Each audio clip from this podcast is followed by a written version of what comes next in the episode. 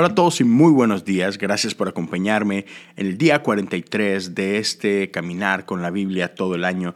Mi nombre es Leo Lozano, pastor asociado aquí en Revive GMC en Pasadena, Texas. Y el día de hoy vamos a terminar con Mateo 9. Vamos a leer del verso 35 a el verso 38. Estoy leyendo la nueva traducción viviente pero tú puedes leer de la traducción que tú prefieras. Lo importante es seguir día con día ah, regresando a la escritura, regresando a meditar en la palabra de Dios en nuestras vidas. Así que vamos juntos a leer el pasaje del día de hoy. Jesús recorrió todas las ciudades y aldeas de esa región, enseñando en las sinagogas y anunciando la buena noticia acerca del reino, y sanaba toda clase de enfermedades y dolencias cuando vio a las multitudes, les tuvo compasión, porque estaban confundidas y desamparadas como ovejas sin pastor. A sus discípulos les dijo, La cosecha es grande, pero los obreros son pocos.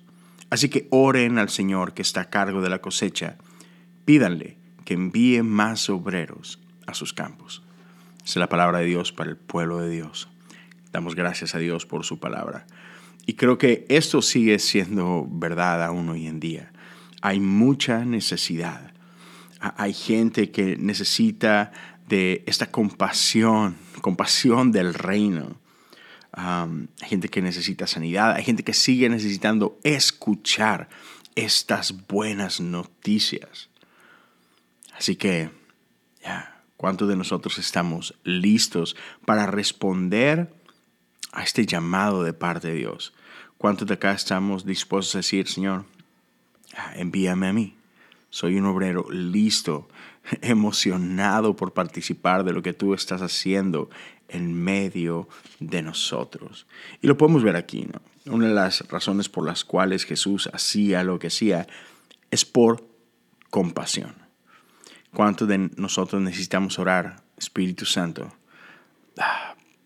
Desarrolla esa compasión en mí o permíteme ser sensible a la compasión que, tú estás poniendo en mi corazón, que no me niegue a, responder. Así que ya, es, una, es una pequeña oración, pero es una poderosa oración. Gracias por acompañarme el día de hoy. Espero que tengas una increíble semana. Cuídense mucho y nos vemos acá el día de mañana para otro día más con la Biblia todo el año.